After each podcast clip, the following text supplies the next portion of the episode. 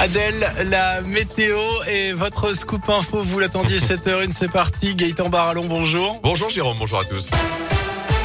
Et à la une, la vaccination monte encore en puissance dans la Loire. Dispositif renforcé avec 55 000 créneaux ouverts dans le département cette semaine. Au CHU de saint notamment, on va doubler la capacité de vaccination.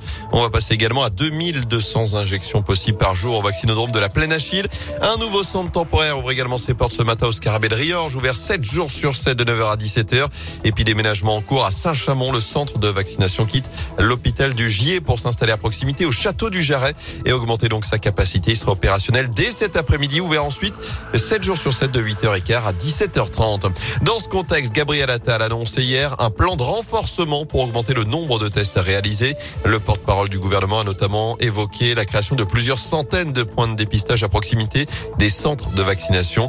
Alors que près de 10 millions de personnes sont testées chaque semaine actuellement, les délais explosent depuis plusieurs jours. Enfin, après les propos polémiques d'Emmanuel Macron sur les non-vaccinés, sa volonté, je cite, de les emmerder, la mobilisation repart contre le passe vaccinal avec plusieurs centaines de personnes rassemblées samedi à saint et au Puy-en-Velay. Plus de 105 000 au total en France selon le ministère de l'Intérieur. Notez que le projet de loi débarque justement aujourd'hui au Sénat après avoir été voté la semaine dernière à l'Assemblée.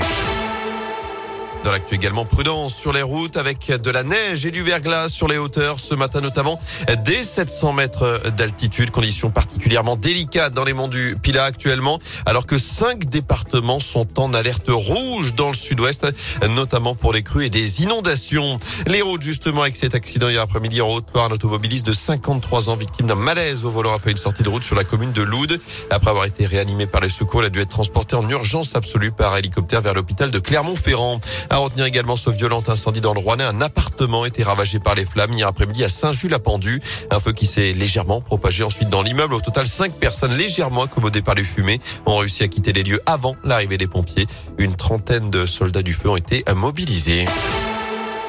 En foot, retour aux affaires pour les Verts. Pas de match pour la SS le week-end dernier à cause de joueurs touchés par le Covid. À Angers, les Stéphanois ont compensé en affrontant l'équipe de Gol FC, pensionnaire national de vendredi en amical. Résultat, un but partout euh, dans le chaudron. saint qui retrouvera le chemin de la Ligue 1 samedi. Réception de Lens et un nouveau gardien dans les buts, Paul Bernardoni, prêté par le SCO Angers. L'ancien Nîmois et Clermontois gardera la cage stéphanoise. Il aura aussi pour mission de stabiliser une défense qui prend trop de buts, plus de deux en moyenne par match. Le néo-stéphanois s'est confié au sujet de cette mission maintien dans le forêt. C'est pas Paul Bernardoni qui va maintenir la Saint-Etienne, c'est tous les joueurs de l'effectif qui vont se maintenir ensemble. Mais vous savez, défensivement, moi j'ai tendance à dire ça part pas que du gardien ou des défenseurs, on est tous ensemble et c'est ça qui fera qu'on se maintiendra, c'est trouver cette cohésion, cette force euh, ensemble. Donc euh, bien évidemment, c'est un, un challenge énorme, mais c'est mais c'est un challenge qui est plus que réalisable. voilà, moi je sais que la deuxième saison avec Nîmes, on avait 12 points à la trêve, tout le monde nous voyait mort et au final on s'est maintenu. C'est